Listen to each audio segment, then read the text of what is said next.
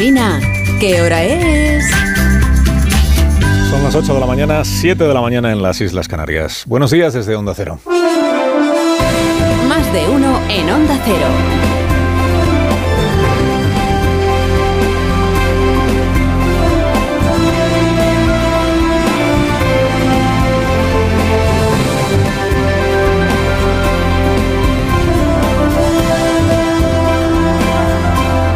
¿Cómo están? Bienvenidos a una nueva mañana de radio. Estrenamos el 16 de octubre del año 2023. Entrar van a entrar, eso no está en duda. Lo ha dicho el GEMAD de allí, que es el teniente general Herzi Alevi, máximo responsable del ejército israelí. Ha dicho entrar es nuestra obligación. Se refiere naturalmente no solo a entrar, sino a entrar para tomar el territorio de Gaza, sin fecha ni plan de salida Israel va a tomar Gaza, falta saber cuándo empezará esa incursión, invasión, operación terrestre que de todas las maneras está siendo llamada. Ahora mismo lo que sabemos es que se ha alcanzado una... lo llaman alto el fuego, vamos a ver luego en qué se traduce. Eh, por parte de Israel para hacer posible que Egipto reabra el paso fronterizo, Egipto y las autoridades de Gaza, reabra el paso fronterizo de Rafah dentro de un plan de asistencia humanitaria para permitir la salida de palestinos y también la salida de extranjeros que se encuentran en Gaza, que está eh, tutelado o ejerciendo como árbitro el gobierno de los Estados Unidos. Sabe que el ministro Blinken está, ha estado en Egipto en estas últimas horas con al-Sisi, el presidente de ese país. Digo, entrar va a entrar Israel, falta saber a qué precio, es decir, eh, a qué precio entre muertos israelíes, muertos de Hamas y muertos palestinos que ni son de Hamas ni participaron en los atentados de hace una semana. El presidente de Israel, ya lo escuchamos aquí el viernes, no discrimina Herzog. Porque para él todos los habitantes de Gaza son cómplices y son culpables de las matanzas de Hamas. El primer ministro Netanyahu, al frente de un gobierno de unidad nacional, se envuelve en la coartada de que está dando tiempo para que los civiles salgan en estampida hacia el sur, que salgan de sus casas, camino de no se sabe muy bien dónde está utilizando, digamos, ese argumento para poder alegar cuando lleguen los testimonios y las pruebas y los, testimonios que se van a acabar produciendo y las imágenes que vamos a acabar viendo, para poder alegar que eh, quien se quedó en el norte de Gaza pues ya sabía lo que se estaba exponiendo, ¿no?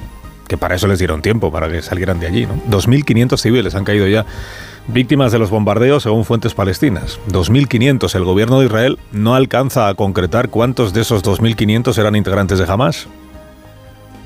No te digo ya cuántos de esos 2.500 eran activistas armados, autores materiales de las matanzas en el festival de música o en los, en los kibbutz, los kibbutzin.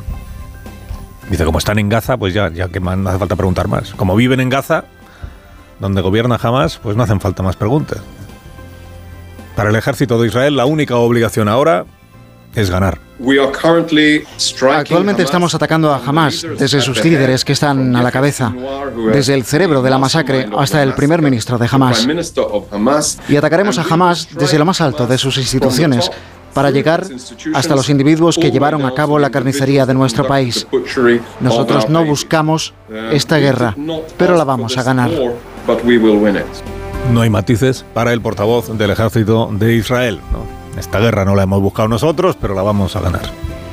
Golpear a Hamas desde su cúpula hasta los individuos que cometieron las carnicerías. Y eso se ve que incluye también pues, llevarse por delante a todo palestino que pase por allí. No se trata de cómo van a ser nuestras vidas, dijo ayer esta adolescente palestina a la CNN. Se trata de si vamos a seguir existiendo. This is not living. This is existing. We're not, we're not planning our futures anymore. We're just trying to survive. El gobierno de los Estados Unidos respalda todo lo que está haciendo Israel, al menos oficialmente, y por eso llama la atención que el consejero de seguridad de Biden, que es un señor que se llama Sullivan, declarara ayer que está trabajando, que están trabajando, el gobierno de los Estados Unidos trabaja codo a codo con Israel y con las organizaciones humanitarias para impedir precisamente que quienes nada tienen que ver con los atentados sufran sufran aún más, digamos, las consecuencias de una respuesta militar como la que está en marcha. Los muchos, muchísimos palestinos que no tienen nada que ver con la brutal organización terrorista Hamas, que son la mayoría de los habitantes de Gaza, se merecen dignidad, se merecen tranquilidad y seguridad.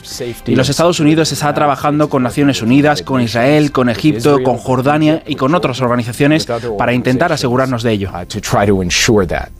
Están trabajando no se sabe bien cómo, porque Egipto, Jordania, la ONU, lo que están denunciando es eh, justamente eso, que el castigo lo padecen ya los ciudadanos de Gaza y no solo de Hamas. Es probable que Sullivan lo que tuviera en la cabeza cuando dijo ayer esto es la apertura del paso fronterizo de Rafah, el conseguir que Israel durante unas horas no bombardee para poder hacer posible que quien pueda eh, abandone el territorio de, Gaza. Vamos a verlo porque Egipto es ahora muy, muy renuente, muy reticente a acoger refugiados en su territorio. ¿no? no hay una sola organización internacional que considere razonable instar a un millón de personas a desplazarse al sur en unas pocas horas. Ninguna.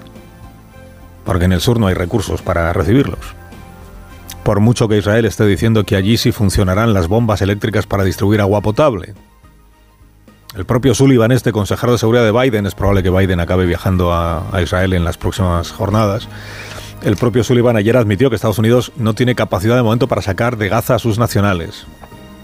Y para eso también se intenta reabrir ese paso fronterizo. Y luego ya pues empezará lo que todo el mundo sabe que va a empezar. No hace falta ser analista de inteligencia estadounidense para saber que todo puede ir a peor.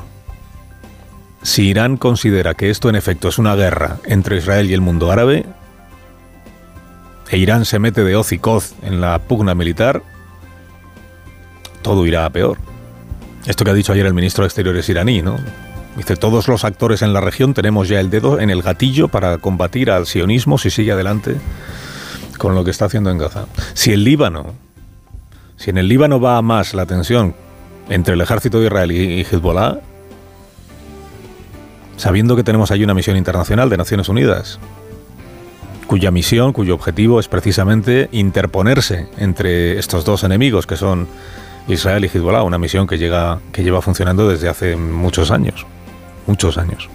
Y ha habido bajas también de militares españoles en esa misión. Ayer cayó un cohete en el cuartel general de la ONU, que es nuestro cuartel general, porque el mando lo desempeña España. Así que todo puede ponerse peor, mucho peor, como por otra parte enseña la historia de Oriente Próximo. El presidente del gobierno, a Pedro Sánchez, hoy lo tenemos en Albania. De reuniones, dice, ¿se ha ido a pedirle el voto a Edi Rama para su investidura? No. Aunque de buena gana se lo daría el, voto. Edi Rama es este, este señor gigante con traje y zapatillas al que vimos en la cumbre de Granada. Es el primer ministro de Albania. Y hoy ejerce como anfitrión de otra cumbre que en España habría pasado con más pena que gloria si no fuera porque algunos gobernantes europeos han decidido sumarse a última hora a esta reunión una reunión con gobernantes de los países de los Balcanes que están haciendo cola para entrar en la Unión Europea. Hasta ahora estaba previsto que muchos gobiernos europeos enviaran pues representantes, pero no primeros ministros, y ahora eh, muchos de ellos están cambiando de planes. ¿Por qué? Porque sobre el papel es solo una reunión con los países de los Balcanes, pero va a servir de altavoz para la, la posición o la postura europea respecto de Oriente Próximo, sobre todo en el caso de que Israel empiece la toma de Gaza. ¿Cuál es la posición de la Unión Europea?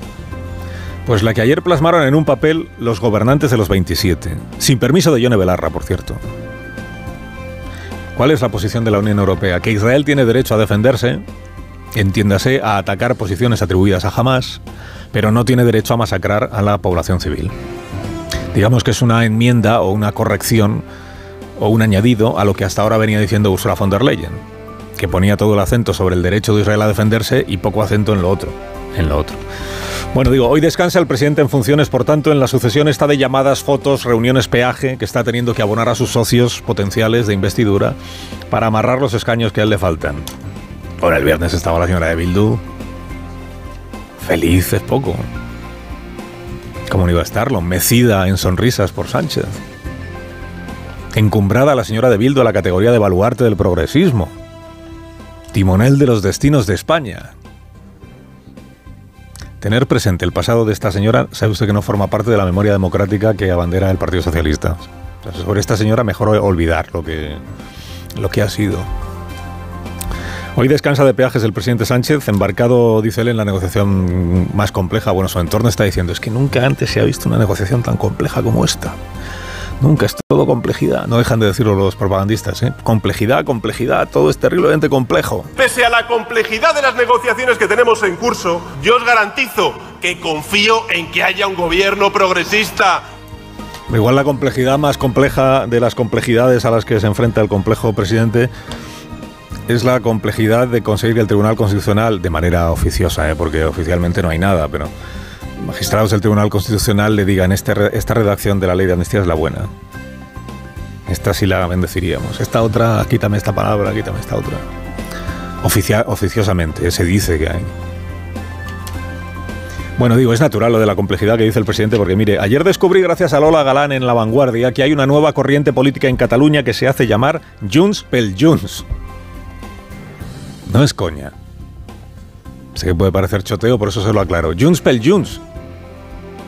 Es una plataforma impulsada por el entorno de Laura Borràs. Laura Borràs es la presidenta de Junts per Cataluña. Pero nadie le ha dado ningún papel en la negociación con el PSOE. Dice, saber que está condenada por corrupción. Ya, y Junqueras también, y ahí está hablando con Sánchez por teléfono.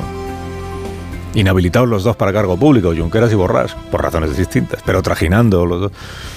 Bueno, pues no me pregunte qué es lo que quieren los de Junts pel Junts, que acabe sucediendo con la de la... porque es posible que no lo sepan ni ellos. Pero también he leído que en Junts no en Junts pel Junts, sino en Junts, el Junts mm, nodriza o madre, en la madre o Junts padre, están los pragmáticos, que son los que quieren pactar ya con Pedro, y los octubristas, que estos son los que sostienen que Cataluña ya se independizó en 2017 y que lo que hay que hacer es consumar el mandato del referéndum en aquel. Y un poco en esa línea va la última señal, la última señal de humo que ha emitido Puigdemont. Que él mismo ha escogido una frase de su conferencia ladrillo de primeros de mes de septiembre, hace 40 días, una conferencia que pronunció en Bruselas, y ha escogido, ha extractado una frase de su propia conferencia, dice ya lo publico como un tuit y ya vale. ¿Y qué dice la frase? Dice España tiene un dilema complejo, complejo, complejo que resolver. O repetir elecciones, o pactar con un partido que mantiene que el primero de octubre fue legítimo. Y la unilateralidad también, ¿eh? en la que había unilateral. Bueno, hace 40 días decía Puigdemont que el dilema lo tenía España porque se estaba ofreciendo a la vez a Feijóo y a Sánchez. Ahora ya solo queda Sánchez es quien verá cómo resuelve este dilema tan complejo también. Tiene seis semanas todavía el candidato para seguir cortejando al renuente Puigdemont y para hacerse perdonar haber apoyado hace seis años el 155. Mire, no consta que Puigdemont haya dado indicio alguno de ir a admitir que lo que hizo en 2017 no estuvo bien. Mucho menos de ir a asumir que vulneró la ley mucho menos de ir a asumir que atropelló los derechos de los ciudadanos de Cataluña y del resto de España. Mucho menos de ir a admitir que cualquier aspiración independentista tiene que conducirse por la vía de la reforma constitucional. Ningún inicio, ningún indicio y ningún inicio. Aquí el acto de contrición diario lo sigue haciendo Sánchez. En el otro lado lo que hay es reafirmación y orgullo por aquella embestida contra el Estado. Carlos Alsina en Onda Cero.